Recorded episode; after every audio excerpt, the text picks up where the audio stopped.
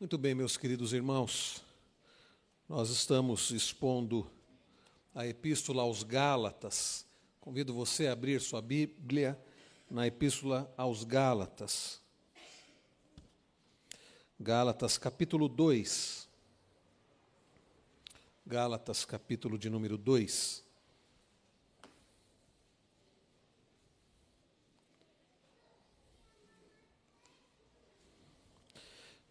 Nós vamos ler, queridos, a partir do verso 11, Gálatas 2, do verso 11 até o versículo de número 14. Gálatas 2, de 11 a 14.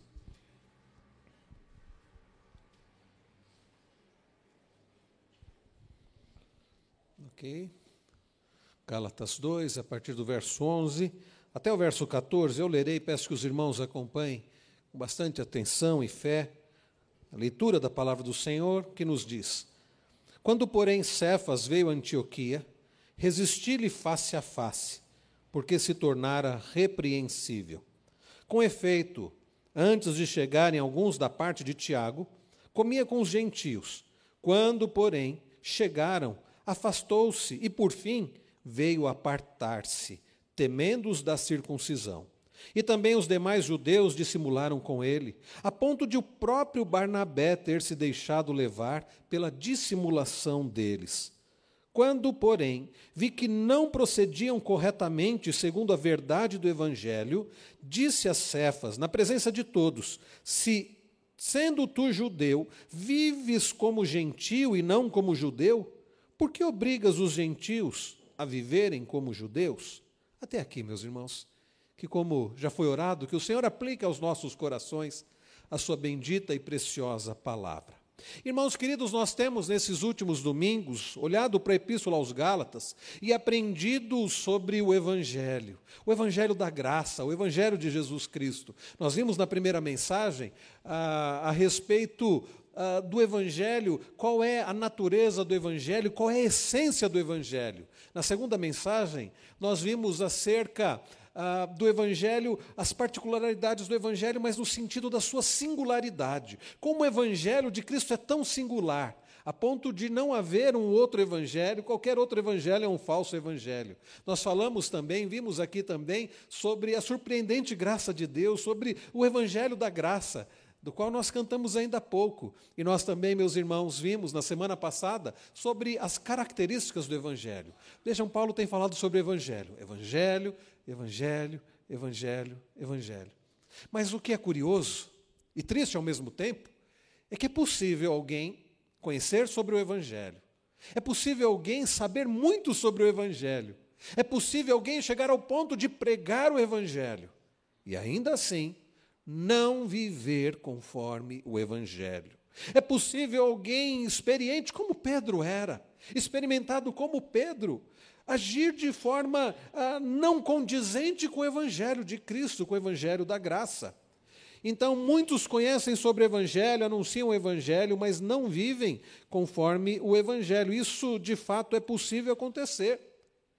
Na verdade, nenhum de nós está isento de cair no erro de conhecer o Evangelho, de pregar o Evangelho, no entanto, não viver conforme o Evangelho. A passagem que nós acabamos de ler registra um incidente conhecido, um episódio conhecido, quando o apóstolo Paulo relata, registra aqui o erro de Pedro. Quando Paulo relata aqui, quando Pedro não agiu condizente com o evangelho. E a forma como Paulo corrigiu, corrigiu em público, nos mostrando que mesmo Pedro, um respeitável apóstolo, um homem uh, experimentado, um homem respeitado, agiu de forma não correspondente ao Evangelho. Isso é importante, meus irmãos, porque às vezes nós achamos, não, eu conheço o Evangelho. Naturalmente eu vivo conforme o Evangelho. Cuidado, você pode estar enganado. Mesmo pessoas que conhecem bem o Evangelho, até que pregam o Evangelho, podem, e por vezes isso acontece, viver não conforme o Evangelho. Ah, para entendermos como as coisas chegaram a esse ponto, nós precisamos lembrar, queridos, que nos dias de Paulo, né, as atividades missionárias estavam centralizadas em duas grandes cidades, em Jerusalém E em Jerusalém, onde havia começado o cristianismo, onde Jesus havia sido crucificado, ressuscitado, onde iniciou a igreja de Cristo ali em Jerusalém, ah, onde o povo de Deus, os primeiros cristãos se reuniam. Mas além de Jerusalém, havia uma outra cidade mais ao norte, lá para os lados da Síria, uma cidade chamada Antioquia. Então, em Jerusalém, concentrou-se o cristianismo judaico.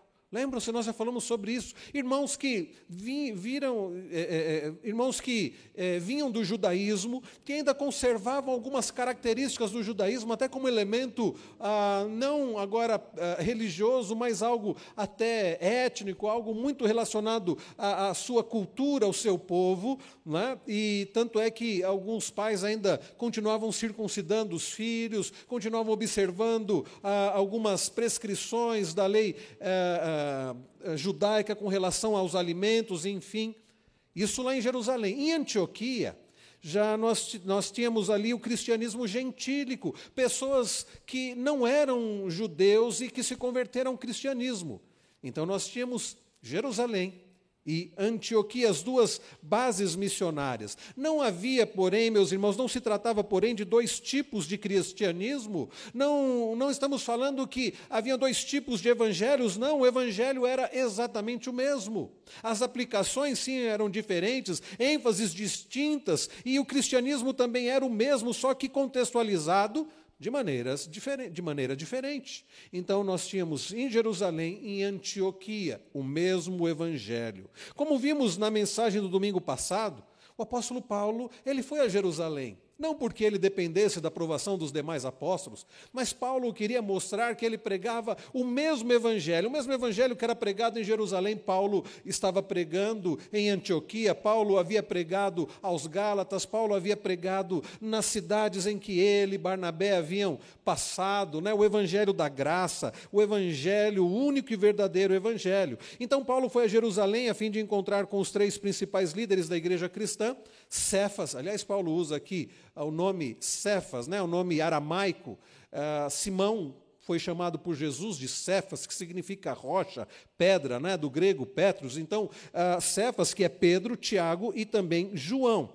Nós, nessa reunião, então, ficou acertado, como nós vimos no domingo passado, que Paulo continuaria pregando aos aqueles que vinham uh, de fora do judaísmo, né, os gentios convertidos, e, e com, com base né, lá em Antioquia, e os missionários da base de Jerusalém continuavam evangelizando os judeus. Isso tudo, meus irmãos, havia ficado combinado, então estava tudo bem, a unidade cristã foi celebrada e cada um seguiu o seu caminho.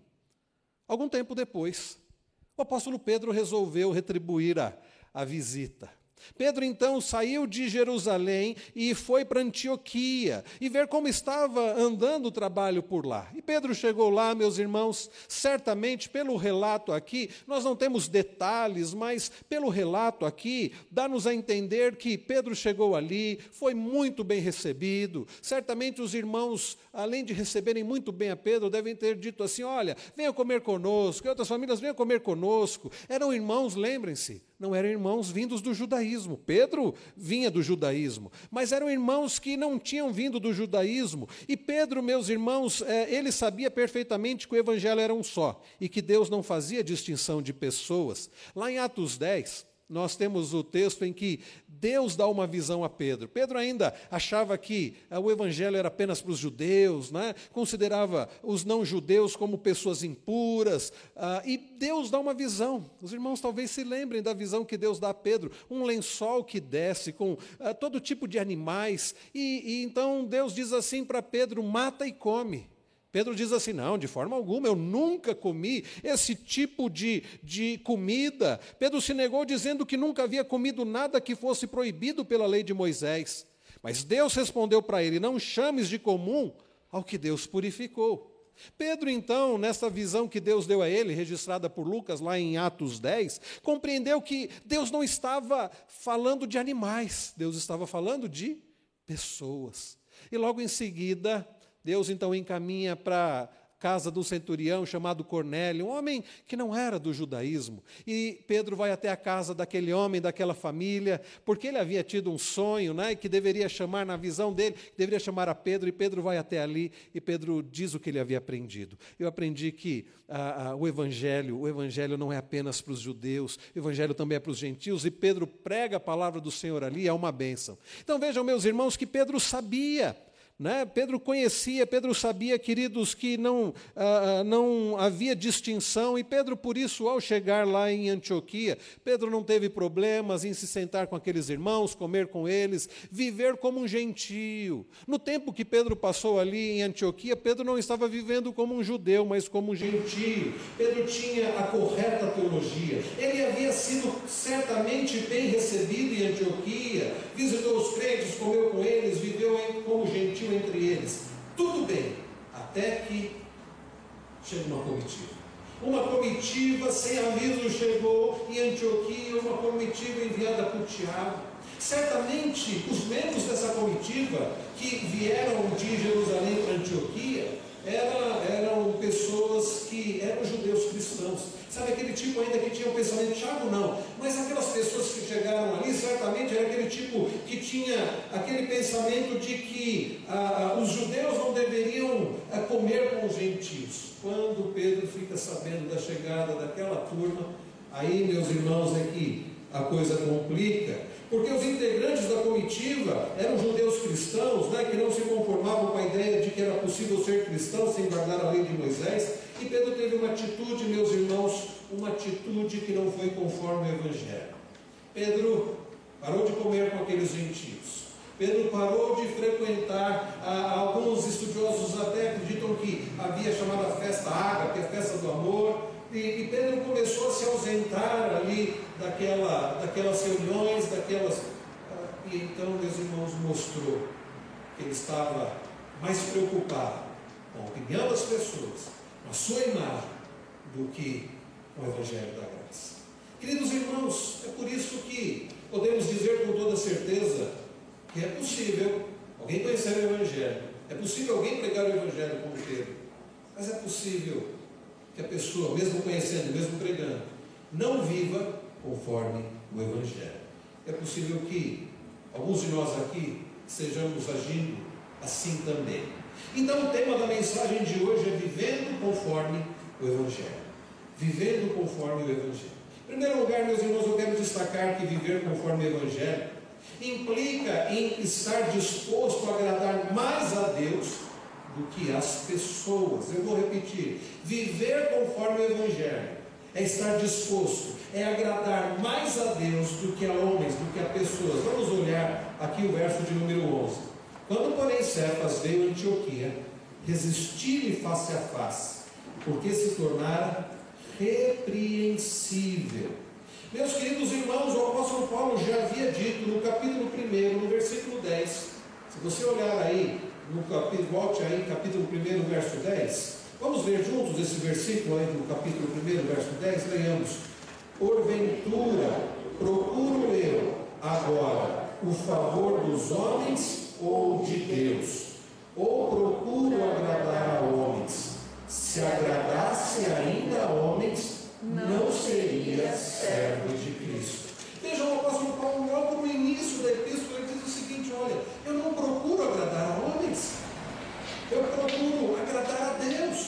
Porque se eu procurasse agradar a homens, eu não seria servo de Cristo. Alguém que vive conforme o Evangelho, alguém que é servo de Cristo, está disposto, acima de tudo, a agradar não a si mesmo, não agradar pessoas, mas agradar a Deus. E justamente, queridos irmãos, por causa dessa disposição firme de Paulo, por causa desse intuito, desse objetivo firme de Paulo, de agradar a Deus e não a homens, que ele diz que quando os veio a Antioquia, resistir face a face, porque se tornara repreensível. Vejam, meus queridos, por causa de Cristo, por causa do Evangelho, o apóstolo Paulo resiste Pedro face a face. Quando Pedro age de forma errada, tem um comportamento não condizente com o Evangelho, o apóstolo Paulo demonstra na prática que, como servo de Cristo, como alguém que vive conforme o Evangelho, se importava mais em agradar a Deus do que as pessoas, resistindo Pedro na face. Essa expressão resistindo na face é colocar-se em oposição. Porque é, meus irmãos, que Paulo colocou-se em oposição a Pedro porque Paulo estava disposto em agradar mais a Deus do que agradar a homens. Se Paulo, queridos, não estivesse disposto a agradar a Deus sobre tudo e em tudo, ele não teria resistido a Pedro na face, não teria feito oposição a ele, sem dúvida alguma. Sabe por quê? Vamos pensar um pouquinho. Pedro não era qualquer um. Não era, quando eu digo não era qualquer um, no sentido de que não era um membro ah, comum, estamos falando de alguém que era um apóstolo. Estamos falando de alguém que tinha profunda influência. Nós vimos o mesmo apóstolo Paulo diz um pouco, ah, alguns versículos antes, que quando ele foi a Jerusalém, ele foi conversar com aqueles que eram colunas de Jerusalém. Juntamente com Tiago, com João, Pedro era considerado coluna de Jerusalém, uma pessoa influente, uma pessoa respeitada, alguém que tinha andado com Cristo, alguém que pregava o evangelho de Cristo. E é claro, meus irmãos, para Paulo, se Paulo estivesse preocupado em agradar homens, se Paulo estivesse mais preocupado eh, com ele mesmo, Paulo não teria resistido Pedro na face, Paulo não teria feito oposição a ele. Pedro Pedro havia, juntamente com Tiago e João, dado a dessa de comunhão a Paulo quando esse esteve em Jerusalém. Basta olharmos o verso 9. Paulo poderia dizer: Puxa vida, eu fui até Jerusalém, fui tão bem recebido. A ponto de Pedro, Tiago e João, eles, eles me deram a dessa da comunhão, eles reconheceram que eu era apóstolo, eles reconheceram que eu pregava o mesmo evangelho. Ah, eu preciso fazer agora a política da boa vizinhança. Não, meus irmãos, Paulo não estava preocupado com a política da boa vizinhança. Paulo não estava preocupado em agradar Pedro. Paulo não estava preocupado com o politicamente correto. Paulo não estava preocupado com o que falariam dele. Paulo não estava preocupado, acima de tudo, qual seria a reação de Pedro. Porque, queridos, o compromisso de Paulo era com Cristo. O compromisso de Paulo era com o seu evangelho, com o evangelho de Cristo. Ele vivia para Cristo. Lá em Filipenses 1, 21, nós lemos Paulo dizendo isso. Porquanto para mim o viver é Cristo e o morrer é lucro. Então, queridos, Paulo havia entendido, conforme ele mesmo escreveu em Efésios 1, versos 5 e 6, que nós fomos predestinados por Deus para a adoção de filhos por meio de Jesus Cristo, segundo o beneplácito da sua vontade, para louvor da glória da sua graça. Nós fomos salvos para Ele, nós somos salvos por Ele e para Ele, para a glória dele. Paulo, então, meus irmãos, entendendo que pertencia ao Senhor, que havia sido salvo pelo Senhor e que havia sido salvo para o Senhor, para a glória do Senhor, agora Paulo vive para a glória do Senhor. E é justamente por isso, meus irmãos, que Paulo tinha como intuito agradar mais ao Senhor, aquele que o havia amado, que o havia perdoado, que o havia resgatado das trevas, que o havia dado vida e que haveria também de é, glorificá-lo, porque Paulo fala daquele que antes conheceu, também o predestinou e também irá glorificar. Precisamente por isso, meus irmãos, o apóstolo Paulo estava mais comprometido em agradar a Deus do que agradar homens. Viver conforme o Evangelho, então, meus queridos irmãos, é viver para agradar ao Senhor. Isso nos deve levar a considerar acerca da nossa vida. Talvez, semelhante a Pedro, nós conheçamos o Evangelho. Talvez, semelhante a Pedro, alguns de nós até pregam o Evangelho. Mas a pergunta é: temos vivido conforme o Evangelho? Temos vivido de forma a agradar a Deus acima de tudo?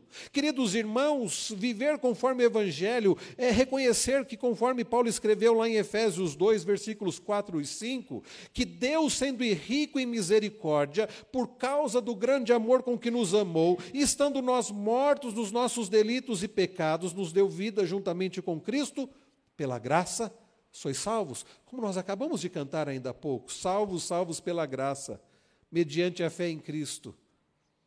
Isso não vem de mim, é dom de Deus. Paulo havia reconhecido isso. É por amor e, e, por amor e gratidão ao Senhor, meus irmãos. É por amor e gratidão ao Senhor viver para ele, para o seu agrado, é amá-lo sobre todas as coisas. Lembram-se das palavras tão conhecidas do nosso Senhor Jesus Cristo, quando interpelado por um escriba que pergunta ao Senhor, mestre, qual é o grande mandamento da lei? Lá em Mateus 22, 37, Jesus diz: Ame o Senhor. Amarás o Senhor teu Deus de todo o teu coração, de toda a tua alma e de todo o teu entendimento. Isso, queridos, é precisamente estar disposto a agradar mais a Deus do que agradar homens, via de regra. Preste atenção nisso. Via de regra, procuramos agradar homens, não por amarmos as pessoas, sobretudo, mas sabe por quê? Porque nós nos amamos muito.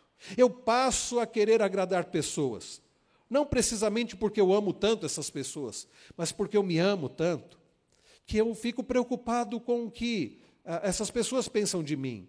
Porque eu fico dependente do elogio delas, porque eu fico dependente dessas pessoas, então eu passo a agradar pessoas. Isso, meus irmãos, não é coisa incomum.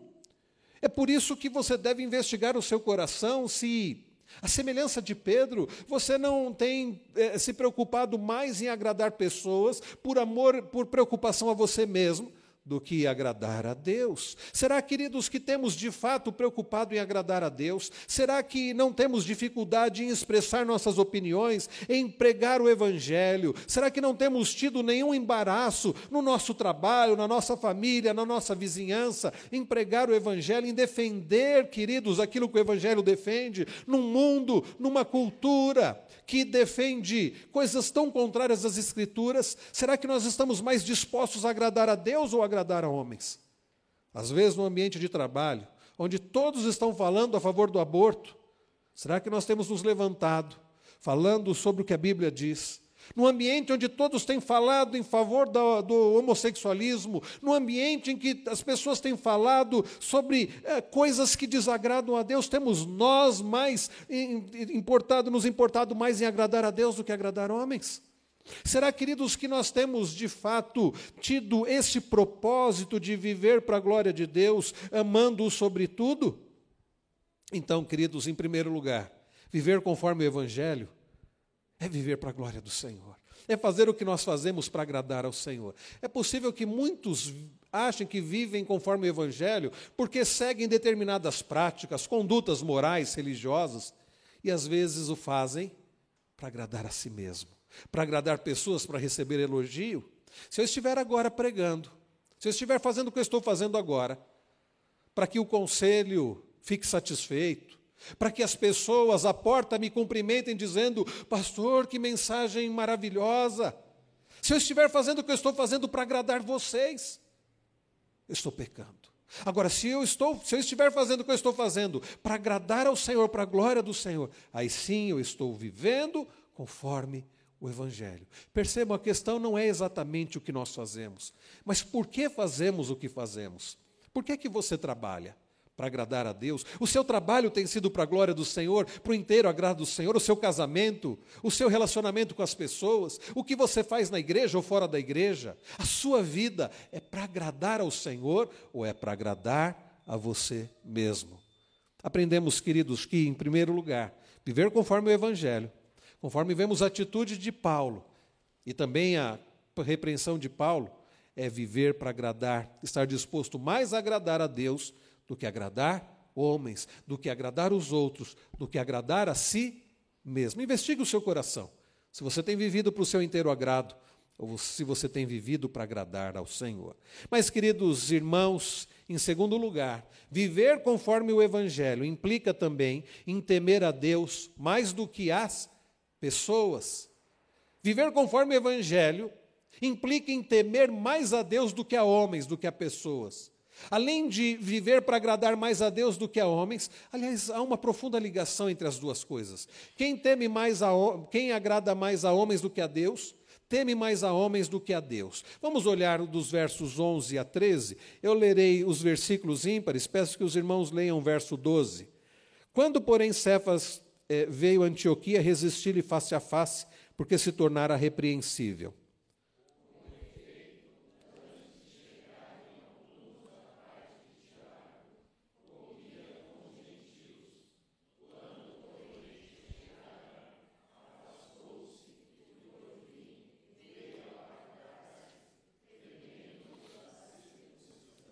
E também os demais judeus dissimularam com ele, a ponto de o próprio Barnabé ter se deixado levar pela dissimulação deles. Eu não sei se os irmãos separaram, uma expressão que está no final do versículo 12. Olha o que está no versículo 12. Temendo os da circuncisão. Temendo os da circuncisão. Ah, meus irmãos queridos, Pedro tinha a teologia correta. O problema de Pedro não era a sua teologia. A teologia de Pedro era correta, era certa.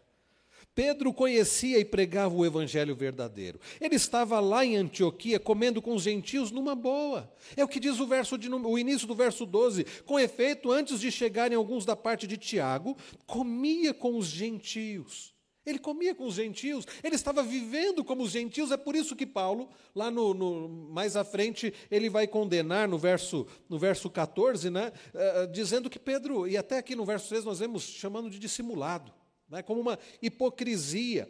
Então, Pedro, ele estava vivendo como os gentios, estava comendo numa boa, estava tudo bem. Mas, de repente, chega lá a comitiva de Jerusalém. Veja o que diz o, o meio aí do verso de número 12. Quando, porém, chegaram, afastou-se e, por fim, veio a apartar-se, temendo os da circuncisão. Reverendo Augusto Nicodemos ele escreveu o seguinte no seu comentário a respeito deste versículo: A presença deles, da comitiva lá de Jerusalém, não mudou a teologia de Pedro, mas o apóstolo passou a ter medo. Vejam, queridos, como é algo controlador. Quando nós estamos tão preocupados conosco mesmo, quando nós estamos tão preocupados com a nossa imagem, quando nós estamos tão centrados em nós mesmos, nós passamos a temer homens. Nós passamos, e quando eu digo homens aqui, é no sentido, é, é, é estou generalizando, homens e mulheres, pessoas. Quando nós passamos a viver, não conforme o Evangelho, mas nos amando muito, não amando a Deus sobre tudo e ao próximo como a nós mesmos, mas quando nós estamos muito centrados em nós mesmos, nós passamos a temer homens, nós passamos a, a, a, ficar tão preocupados com o que os outros pensam de nós, com o que os outros podem fazer contra nós, com o que os outros é, é, vão falar de nós. Então, queridos, o que aqueles judeus mais radicais diriam ao ver, ao ver Pedro ali comendo despreocupadamente com os gentios? Que será que iriam falar do grande Pedro, coluna de Jerusalém? O que falariam sobre ele? Quando eles voltassem lá para Jerusalém, o que eles diriam para Tiago? O que Tiago também pensaria dele ao ficar sabendo que esteve assim tão à vontade entre os irmãos gentios, né, os irmãos não judeus? Como ficaria a sua reputação lá em Jerusalém? Percebem, queridos, o que significa temor de homens? Percebem, nós passamos a dar um, um, poder muito grande para as pessoas, nós passamos a ser controlados pelos que as pessoas, por aquilo que as pessoas pensam de nós, por aquilo que as pessoas acham de nós. Talvez você ache que não, não incorra nesse erro, nesse pecado, mas investigue bem o seu coração. Edward Welch, no seu maravilhoso livro chamado Quando as Pessoas São Grandes e Deus é Pequeno, se você puder ler esse livro, leia. Quando as pessoas são grandes e Deus é pequeno. Ele escreveu o seguinte a respeito de temor de homens: O temor do homem pode ser resumido da seguinte maneira: nós colocamos as pessoas no lugar de Deus. Nós colocamos as pessoas no lugar de Deus, no lugar de um temor do Senhor, ordenado biblicamente, tememos os outros. Então, queridos, ao invés de temermos ao Senhor, ao invés de nos preocuparmos com o que o Senhor acha de nós, com o que o Senhor requer de nós, se o Senhor, é, é, se estamos agradando ao Senhor, se estamos fazendo conforme ao Senhor, conforme a vontade do Senhor, nós passamos a temer homens. O que será que as pessoas pensam de mim? O que será que as pessoas estão falando de mim? Será que as pessoas estão aprovando o que eu estou falando? Será que as pessoas estão gostando do que eu estou falando? Será que as pessoas estão falando mal de mim? Por que, que as pessoas não me elogiam? Percebem, queridos, isto é temor de homens. Isto pode parecer algo muito uh, normal, talvez seja até sutil na sua vida, mas preste atenção. É, quando ficamos mais velhos, né, quando, quando somos adolescentes, o temor de homens recebe outros nomes. Por exemplo, quando somos adolescentes, isso é chamado pressão do grupo. Olha a pressão do grupo, pressão da turma. Né? Quando ficamos mais velhos, chamamos de agradar as pessoas. Recentemente, o um nome até bonito né, que tem sido usado é codependência. codependência. Com esses rótulos em mente, nós podemos reconhecer, queridos, o temor do homem em qualquer lugar, qualquer idade.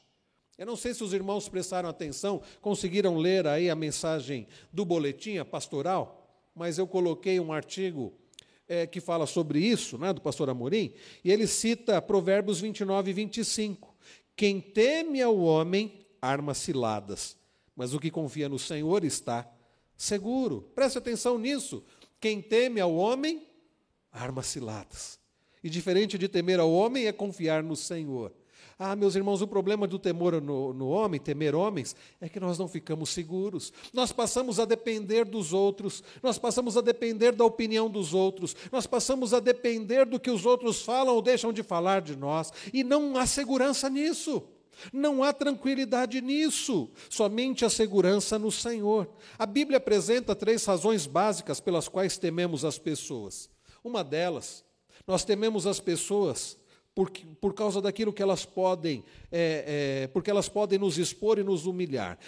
tememos as pessoas porque elas podem nos expor e humilhar. Será que essa pessoa vai me expor, vai me humilhar? Então eu passo a temer a pessoa. Uma segunda razão, nós não temos tempo para ler os textos bíblicos que mostram isso, mas nós também tememos as pessoas, uh, por, é, tememos as pessoas porque elas podem nos rejeitar e ridicularizar. Ah, e se eu for rejeitado? E se as pessoas não gostarem de mim? E se as pessoas não me aceitarem? Terceiro lugar, tememos as pessoas porque elas podem nos agredir, oprimir ou ameaçar. Três razões básicas por, porque as pessoas podem nos expor e humilhar, rejeitar e ridicularizar ou desprezar, e porque elas podem nos agredir, oprimir e ameaçar. Eu não sei se os irmãos repararam, mas essas três razões têm uma coisa em comum. Elas veem as pessoas como maiores, ou seja, mais poderosas, mais importantes do que Deus. E também, meus irmãos, além do medo que cria em nós, Damos aos outros o poder e o direito de nos dizer o que sentir, pensar e o que fazer. E passamos então a ficar dependentes dos outros. O que vão falar de mim? Será que vão gostar?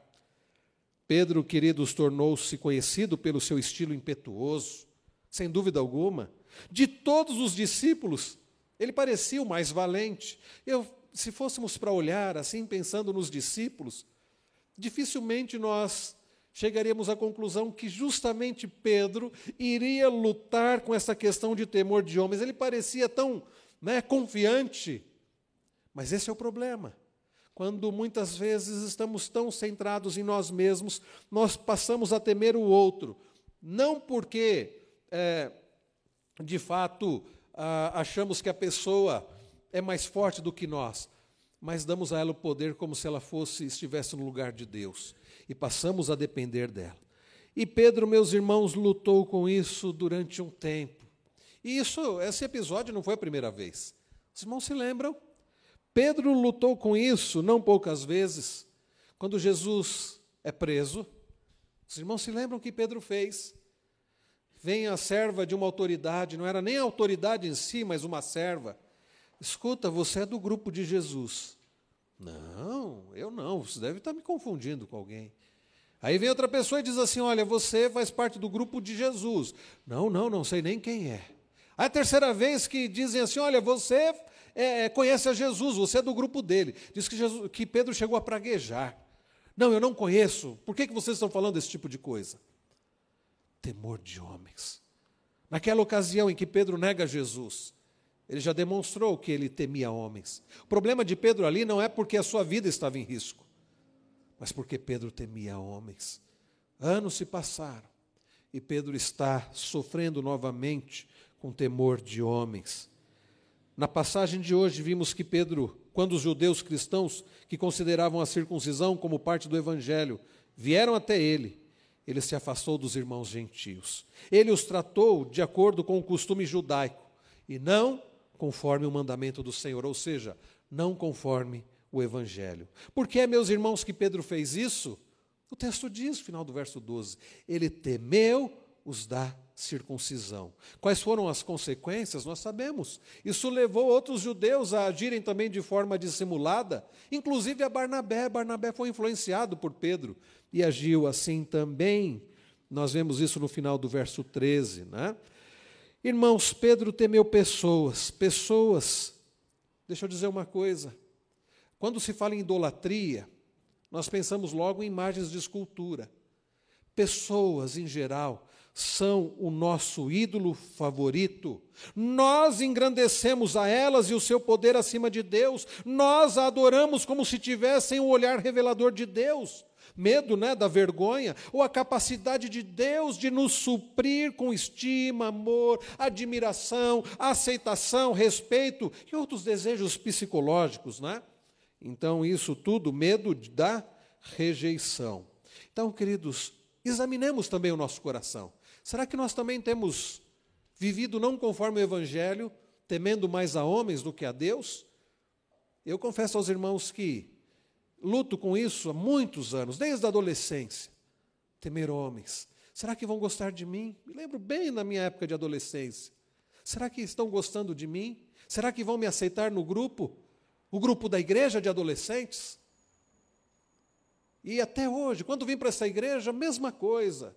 Será que o conselho vai gostar de mim? Será que eu não vou decepcionar o casal que me indicou? E Deus tem me mostrado, graças a Deus Ele tem me mostrado. Você tem temido mais a homens do que a mim. E Deus, queridos, tem me mostrado de forma tão clara. E pela graça de Deus eu tenho reconhecido isso, tenho pedido perdão ao Senhor. E tenho pedido pela graça do Senhor que Ele me ajude a não temer pessoas, mas a temer a Ele acima de tudo. Eu confesso aos irmãos que de vez em quando ainda me pego com essa preocupação. E graças a Deus, Deus tem me mostrado e Deus tem me corrigido. espero que faça isso com você também, em nome de Jesus. Queridos irmãos, nós temos visto que, até aqui, que viver conforme o Evangelho implica em estar disposto a agradar mais a Deus do que as pessoas. Implica também, em segundo lugar, em estar disposto em temer mais a Deus, Deus acima de tudo, do que temer as pessoas. Mas em terceiro e último lugar, viver conforme o Evangelho implica em amar a Deus sobre tudo e em amar ao próximo como a nós mesmos. Vamos ler juntos o verso 14? Leiamos. Quando, porém, vi que não procediam corretamente, segundo a verdade do Evangelho, disse a Cefas, na presença de todos: Se sendo tu judeu, vives como gentil e não como judeu, por que obrigas os gentios a viverem como judeus? Vejam, meus irmãos, a ausência de Pedro à mesa dos crentes gentios foi cada vez mais notada. E então alguns cristãos judeus lá de Antioquia logo perceberam que ele temia a comitiva de Jerusalém.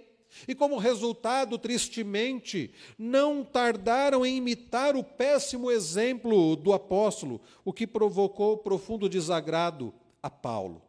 Então, muitos daqueles de Antioquia, que também ah, ah, eram cristãos judeus, eles começaram a ser influenciados por Pedro. E então o que acontece? Nós lemos Paulo, diante daquela situação, daquele problema, Paulo se levantou decidido a confrontar a dissimulação de Pedro. E aqui a palavra, a ideia aqui de dissimulados, né, dissimulação, vem da raiz aqui de hipocrisia. E a palavra hipocrisia tinha um sentido, era usado, por exemplo, um ator.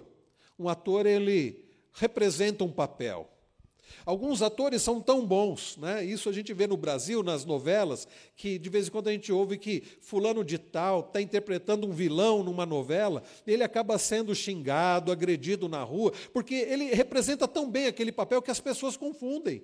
Né? E vê a pessoa na rua, oh, fulano de tal é, é malvado, né? porque na novela ou no filme, sei lá o que, a pessoa é malvada. Um ator, ele representa um papel. A hipocrisia, um hipócrita. Quando Jesus, inclusive, lá no Sermão do Monte, fala disso e chama de hipócritas, né? aqueles que oravam em pé, em voz alta, aqueles que davam esmolas na frente de todo mundo, aqueles que jejuavam para parecer que eram muito santos, Jesus os chama de hipócritas. Eles estão representando um papel. E Paulo diz justamente que Pedro ao, ao, comer com os gentios e depois se apartar, ele está agindo com dissimulação, com hipocrisia e estava influ, influenciando outros a agirem assim. Então, queridos, por ser um comportamento que afetava toda a igreja, Paulo não chamou Pedro de canto para confrontá-lo. Paulo o repreendeu em público. E Paulo fez isso não para humilhar a Pedro publicamente, mas porque a questão já era notória, porque as pessoas estavam percebendo a atitude de Pedro, porque pessoas estavam envolvidas. Então, meus irmãos, confrontou a Pedro, não em particular, mas publicamente. Pedro, como eu disse, era um líder influente e respeitado. Se Paulo estivesse centrado em si mesmo, amando acima de tudo a si mesmo, ele certamente não se comprometeria, não confrontaria Pedro, ou faria apenas isso para obter algum proveito próprio. Mas nós, nós vemos que não foi esse o objetivo de Paulo. Por que é que Paulo repreendeu a Pedro publicamente? Certamente, meus irmãos, por amor a Deus que levava Paulo a ter um zelo pelo Evangelho. A prática ali de Pedro era contrária ao Evangelho que Pedro pregava. Por isso, por amor a Deus, que levava Paulo a ter um zelo por, pelo Evangelho, que Paulo ah, ah teve que repreender Pedro publicamente, por amor aos irmãos, tanto aos irmãos de Antioquia como aquela comitiva que veio de Jerusalém. Paulo precisava dar uma, uma lição em público, essa repreensão em público serviria de instrução para todos. Por amor à igreja de Cristo, Paulo fez isso. E, meus irmãos, eu não consigo pensar diferente em dizer que, Pedro, que Paulo fez isso também por amor a Pedro. Por amor a Deus, por amor aos irmãos e por amor a Pedro é que Paulo confrontou. Quem ama verdadeiramente ao próximo não vai dizer o que a pessoa quer ouvir. Um amigo verdadeiro, aliás, essa frase é famosa, um amigo verdadeiro não diz o que o outro quer ouvir, mas que o outro precisa ouvir. Quando você ama a si mesmo, você não está comprometido com o outro. E aí você vai falar coisas que agradam o outro. Sabe por quê? Porque você não se importa com o outro. Você se importa com o que o outro vai dizer de você. E desde que o outro fique feliz com o que você vai dizer, então tudo bem. Então eu não vou confrontar o pecado do outro. Porque eu não estou preocupado, eu não amo o outro, eu amo a mim mesmo. Mas, queridos, quando amamos a Deus sobretudo, quando amamos o próximo como a nós mesmos, aí nós vamos nos preocupar com o próximo. E vamos até arriscar uma amizade, vamos arriscar até o que, o, o, o, o, que a pessoa sente por nós, falando o que a pessoa precisa ouvir. Sabe por quê? Porque nós amamos a pessoa. Então, quando se ama, diz o que a pessoa precisa ouvir e não o que a pessoa quer ouvir. Eu não sei se você tem sido um bom amigo, e eu não sei se você tem tido essa coragem de repreender aqueles que você diz que ama. E se você não tem tido essa coragem, quem sabe é porque, na verdade, você se ama mais do que a pessoa. E por isso, por se amar mais, você diz: Ah, não vou falar não, porque vai que a pessoa não goste. Isso mostra o quê? Você está preocupado com você mesmo.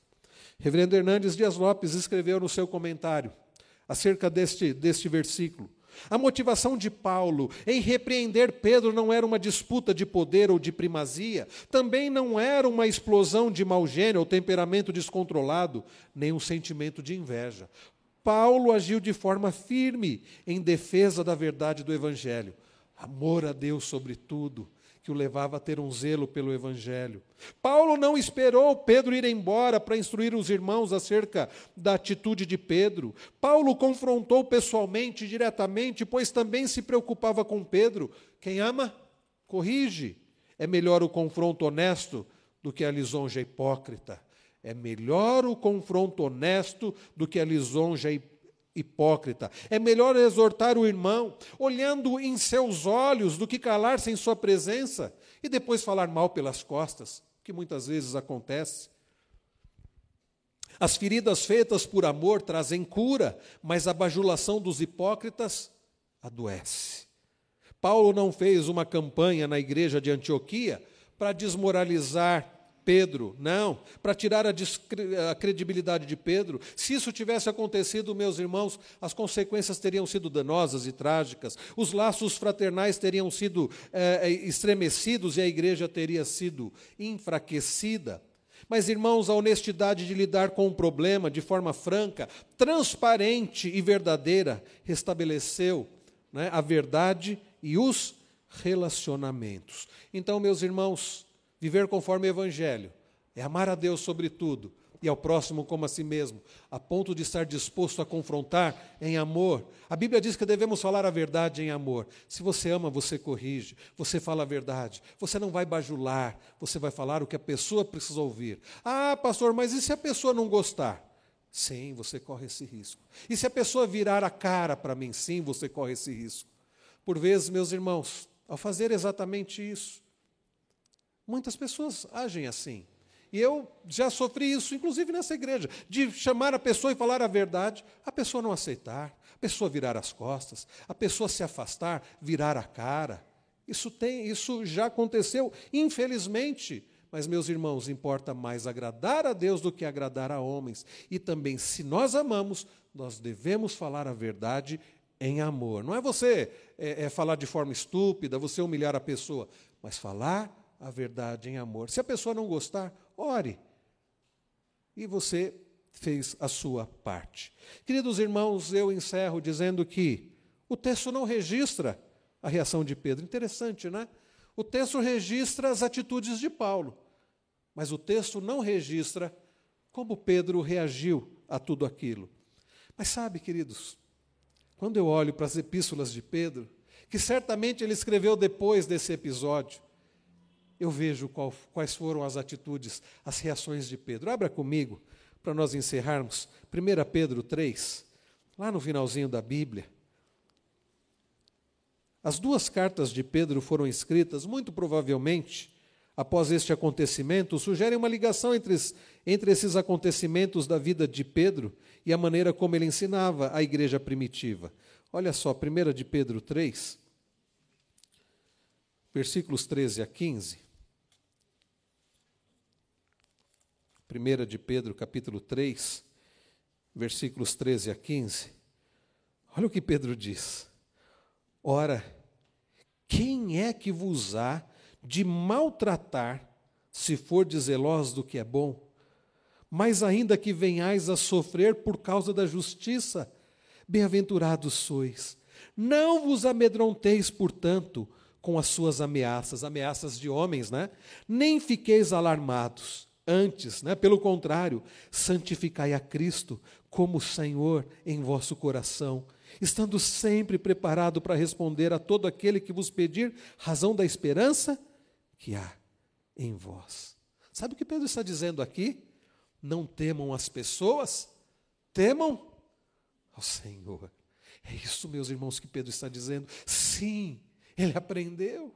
O Pedro que negou a Cristo três vezes, Pedro que temeu aqueles homens daquela comitiva de Jerusalém, foi repreendido em amor por Paulo e aprendeu que importa mais temer a Deus do que a homens.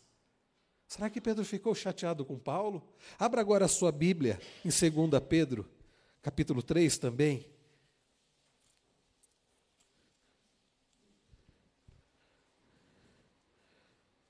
Vamos ler o verso de número 15?